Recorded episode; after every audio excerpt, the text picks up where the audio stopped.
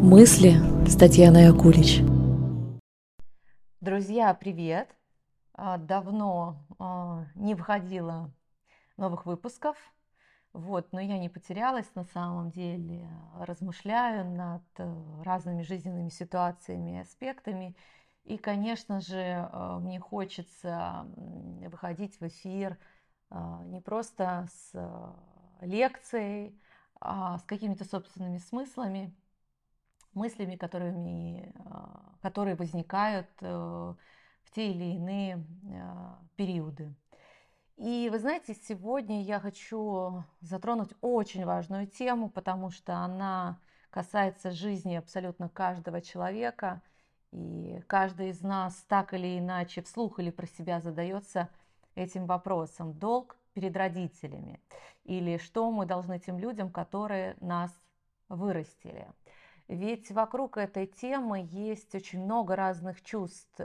И а, много сомнений, а действительно ли я хочу общаться с родителями, а действительно ли я в них нуждаюсь, или, может быть, меня заставляет вот это самое чувство долга э, из раза в раз, там, например, звонить родителям, уточнять, как у них дела, навещать их – или же все-таки я не чувствую такой вот э, душевной, э, эмоциональной близости с родителями, и, э, может быть, контакт с ними э, переоценен в моей жизни, и вообще, и вообще, что делать? Что делать, э, где та истина, которая э, помогает, на которую можно опираться в отношениях э, с родителями?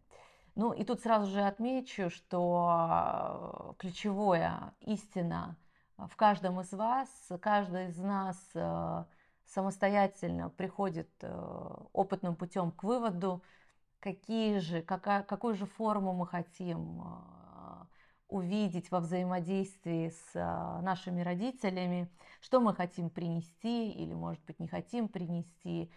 И очень важно все-таки в первую очередь для себя – а, сделать этот выбор и определиться, как в дальнейшем вы хотите выстраивать ваши отношения с родителями. А, и я зачитаю несколько заметок, и по ходу я буду вносить какие-то свои размышления, которые здесь и сейчас будут возникать.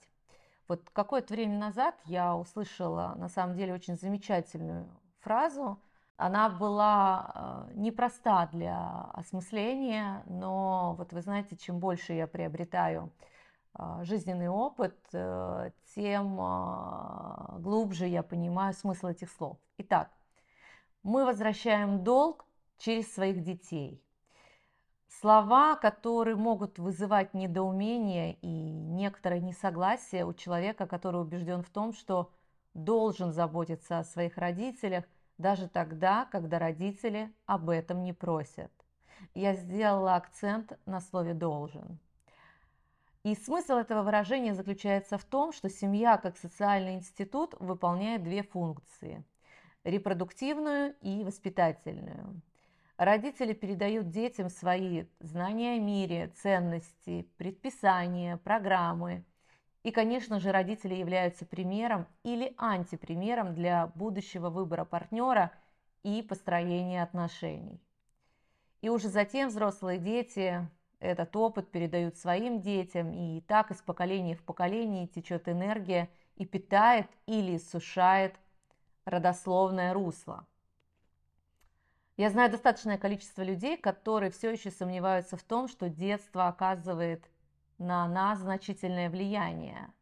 Но просто спросите себя сейчас, как вы узнали, что, например, чтобы не промокнуть под дождем, можно воспользоваться зонтиком. Или что справлять э, нужду следует за закрытыми дверями. А, обо всем этом, конечно же, нам рассказали в детстве или наши родители, или воспитатели, или наши сверстники, а, или случайные люди. И можно сделать вывод, что мы и наши родители, и люди, которые нас окружают, это единая система, конечно же, которая состоит из разных элементов, но, что очень важно, это взаимодополняющие элементы. И, конечно же, от функционирования одного элемента будет зависеть работа всей системы.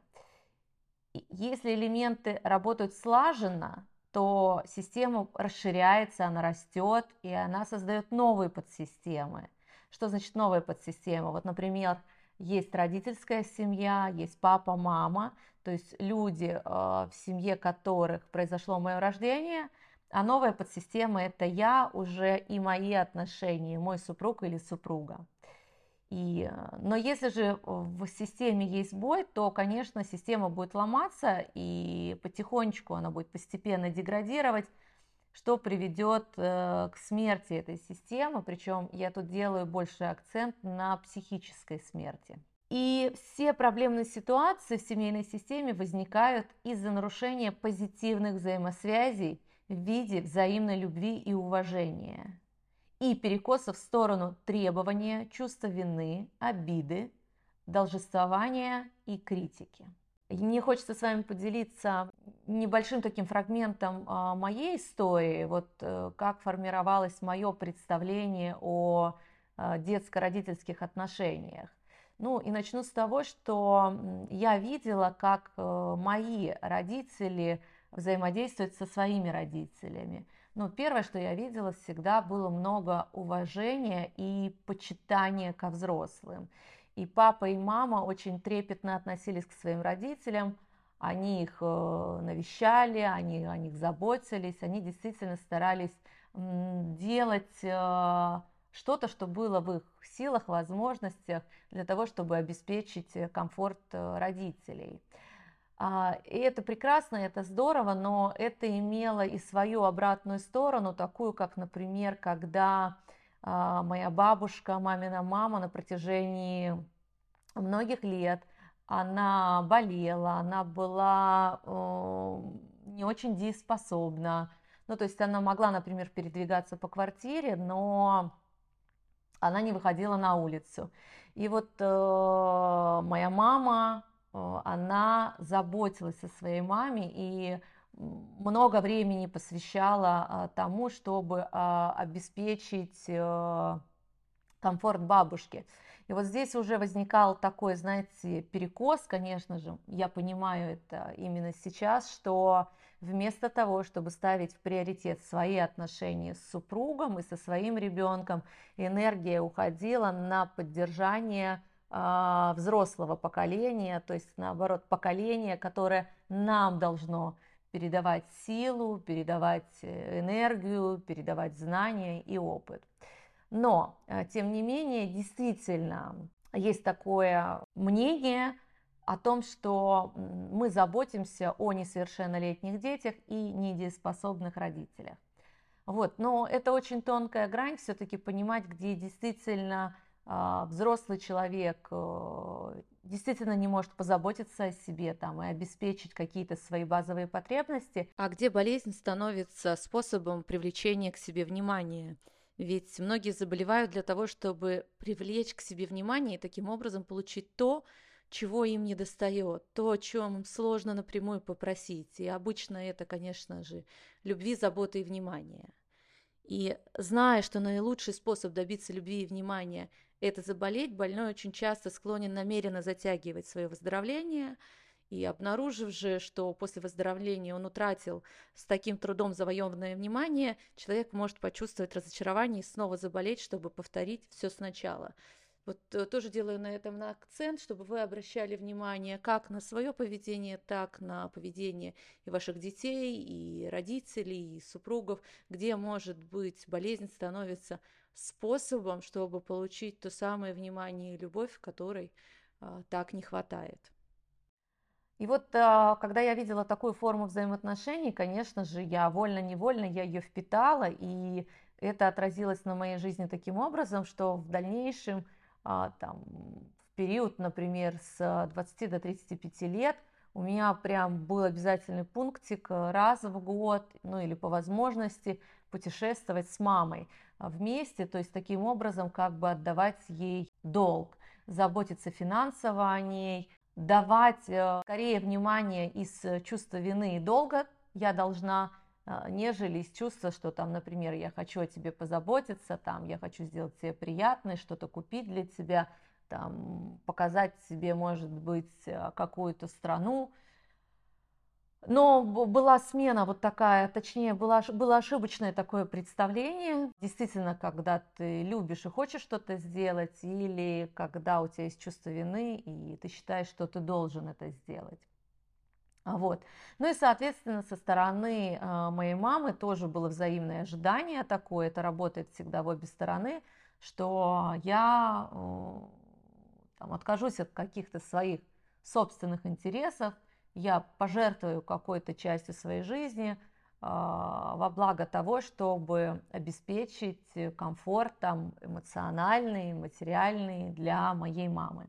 То есть это всегда, система, она всегда взаимосвязана, и в любом случае а, есть негласное соглашение, понимаем мы это или не понимаем, которому мы следуем, и э, поэтому мы можем даже не замечать, как на самом деле – а, наше желание заботиться о родителях превращается в долг, надо или э, наоборот, когда долг становится в такой подменой, что а, я забочусь, но на самом деле я забочусь, потому что внутри меня есть чувство вины. Здорово, если родители вообще были устойчивыми, умели справляться с повседневными сложностями и вызовами сообща, они помогали и поддерживали ребенка в его желании исследовать мир, и в результате чего у ребенка сформировалось чувство безопасности и доверия к миру. Ну, однако в истории российских семей чаще происходило наоборот. Э, родители, перегруженные социальными семейными требованиями, были глухонемыми к своим и чужим чувствам и потребностям, что, конечно же, приводило к напряжению и усилению дистанции в отношениях и с супругами, и с детьми, и с родителями. И дети, которые жили в атмосфере псевдоидеальности или наоборот, полного хаоса, непредсказуемости и страха наказания за несоответствие родительским требованиям, приобретали устойчивый опыт отрицания реальности и чувств, которые она вызывала. Сейчас я хочу привести небольшой пример. Это собирательный образ – но он э, плюс-минус так или иначе отражает какую-то э, часть жизни большинства людей. На встрече с психологом Ольга рассказывала, что у нее идеальная семья. Мама и папа жили вместе, конфликтов между родителями не было. Правда, папа иногда выпивал, но все равно он был хорошим и добрым. Нас с мамой он не бил, так говорила Ольга. При этом Ольга недоумевала, почему она встречает малоинициативных мужчин, которые часто вызывают чувство жалости и желание их спасать. Она говорила о том, что у нее хороший характер и она не конфликтная. Еще Ольга рассказывала, что ей сложно расслабиться, и когда она улетает в отпуск, то испытывает чувство вины. На вопрос психолога, кому адресовано это чувство, она говорила, что маме. В отпуске Ольга часто думала о маме и о том, что мама не могла себе позволить поехать на море и жить той жизнью, обеспеченной жизнью, которой жила Ольга. Как же так вышло, что хорошая девочка из хорошей семьи не смогла сформировать устойчивые, здоровые отношения, в которых не нужно было бы за все нести ответственность и спасать взрослых мужчин? Чувство вины – это признак того, что в иерархии ребенок и родитель произошла поломка, которая поменяла их местами – о чем я говорила выше, и сейчас просто в других терминах и в других словах дам еще пояснение. Так происходит в семьях, когда в сложные жизненные периоды взрослые превращаются в детей. Конечно же, не буквально, но психологически. Они становятся беспомощными и нуждающимися, что вызывает в ребенке колоссальную тревогу и страх. Внутри него происходит подмена понятий. Мама грустна из-за меня – это я расстроил маму. Мама плачет, потому что я провинился. Чувство вины захватывает и превращается в поведение, которое мы называем спасатель. Я уверена, вы точно слышали это слово. И чем чаще ребенок попадает в похожую ситуацию, где мама и папа регрессируют и психологически превращаются в детей, тем сильнее у ребенка фиксируется привычка брать на себя ответственность за состояние и настроение родителей. Дальше это поведение переносится на все другие отношения, и отношения уже с будущими партнерами, супругами тоже. В результате в процессе взросления и приобретения большей самостоятельности сцепка между ребенком и родителем на самом деле не ослабевает, а усиливается. И длится это до тех пор, пока не происходит двух важных осознаний. Первое. Энергия течет от взрослых к детям и затем от взрослых детей к их детям. И никак не наоборот. Второе. Факт того, что родители были не идеальными и имели свои возможности и ограничения.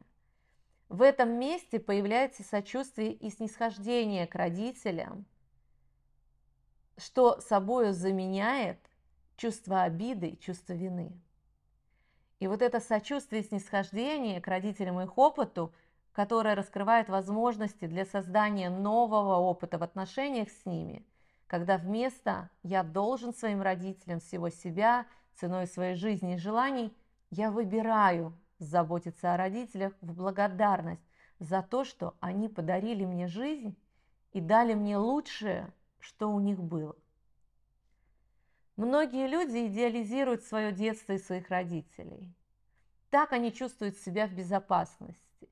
Как в поговорке «меньше знаешь, крепче спишь».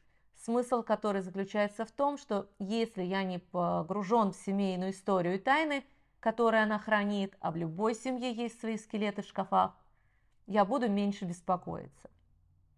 Страшно столкнуться с сознанием, что, например, папа и мама могли меня не хотеть, или хотели ребенка противоположного пола, или переложили на меня ответственность за младших братьев и сестер, или, что тоже может быть очень вызывать противоречивые, сложные чувства, что я появился в результате изнасилования.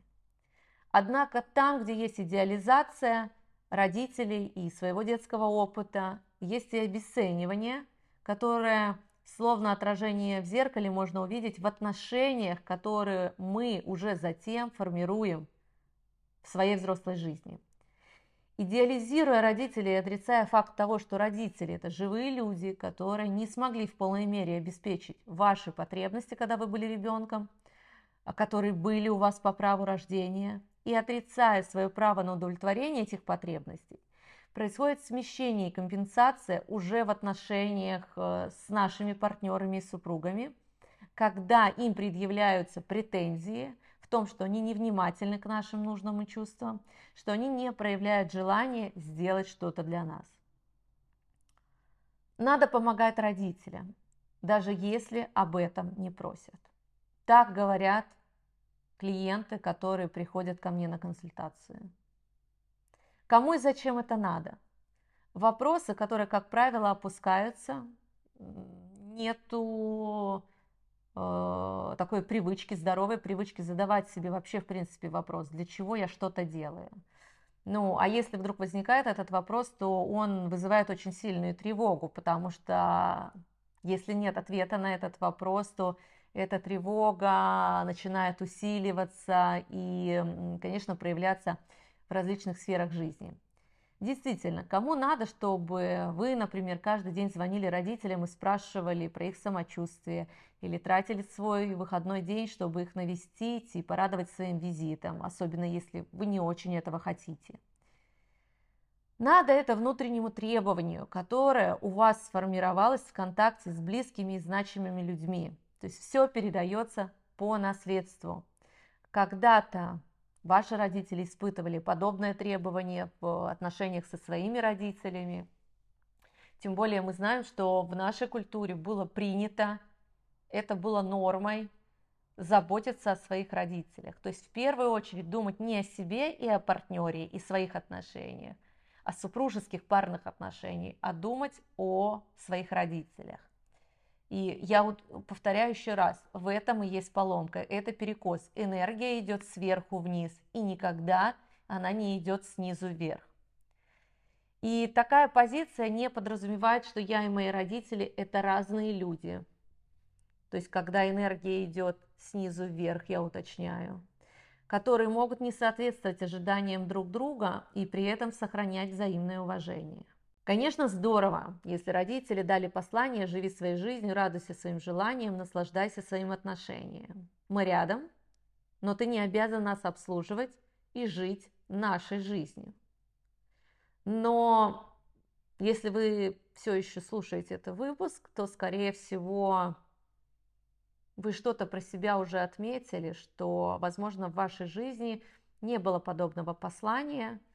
Скорее всего, звучало или вслух, или, может быть, это было невербально, но воздух трещал от э, таких установок, как ты должен всего себя своим родителям. И если возвращаться к самому началу, где я сказала о том, что мы возвращаем долг через своих детей, а, я бы сюда еще добавила, что мы возвращаем долг и через своих детей, и через то дело, которое мы делаем, те проекты, которые мы реализуем, или идеи, которые мы воплощаем, через то, что энергию мы передаем дальше, мы передаем ее тем, кто, ну вот, например, как, вот вы знаете, вы слушатели, например, вы сейчас слушаете, открываете для себя что-то новое, и вот тогда происходит развитие, то есть ключевое мы передаем себя, свое внутреннее содержание тем, кто в этом нуждается. И за счет этого появляется, знаете, такое взаимное уважение, признание, благодарность. И, конечно же, это место начинает расширяться. А, это место такое, знаете, становится как э, плодородная почва, в которой начинают э, прорастать, а, прорастать красивые, например, очень цветы, которые в итоге украшают э, сад, а вот, или, например, деревья, которые в будущем будут приносить э, плоды, и мы будем наслаждаться вкусом этих плодов. И еще раз, э, завершая этот выпуск, я хочу вам сказать и еще раз напомнить, что энергия всегда идет э, сверху вниз, то есть от старшего поколения к младшему поколению, и никогда не наоборот. При этом, при всем, конечно же, мы все взаимосвязаны, как и родители связаны с нами, и мы прочно связаны с нашими родителями. Отрицать эту связь бессмысленно. Просто здесь очень важно понять и посмотреть в сторону отношений с родителями и признать, если ваши родители, сколько бы им лет не было, там 60, 70, 80, и они дееспособны, что они могут сами себя обеспечивать и организовать себе свою жизнь, то лучшее, что вы можете для них сделать, это прийти за их мудростью, спросить у них совет, э, узнать, как они преодолевали какие-то там препятствия, проблемы в своей жизни. И в этом месте, во-первых, э, проявляется такое уважение и признание к родителям, чего они, по сути, очень ждут от своих детей. И в этом месте и возникает вот этот взаимообмен. Никогда э, младшие учат старших э, жизни и трясутся над родителями, как над детьми, а когда наоборот уважают вот эту взрослость, вот эту мудрость и дают ей признание через то, что просит поделиться опытом. Ну и другая сторона, если, конечно, родители действительно имеют действительно имеет диагнозы и ограничения и нуждается в вашей опеке, то тут очень важно в любом случае не бросать себя, просить поддержку у своих друзей, партнеров, может быть, у психолога, для того, чтобы все-таки э, уметь позаботиться и о себе, и о родителе, который в силу каких-то причин оказался недееспособным. Я очень надеюсь, что этот выпуск был вам полезен, и а, вы задумайтесь над тем, где, может быть, там, утекает ваша энергия, где, может быть, вы с вашими родителями психологически поменялись местами, и вы стали родителями своим родителям, а родители стали детьми для вас. И тогда пришло то самое время вернуть себе право на удовлетворение своих потребностей, своих нужд – и э, дать себе разрешение на свою интересную жизнь, свои отношения, свое счастье, своих детей, своих проектов, которые своим рождением вернут долг и нам тоже. Благодарю. Мысли с Татьяной Акулич.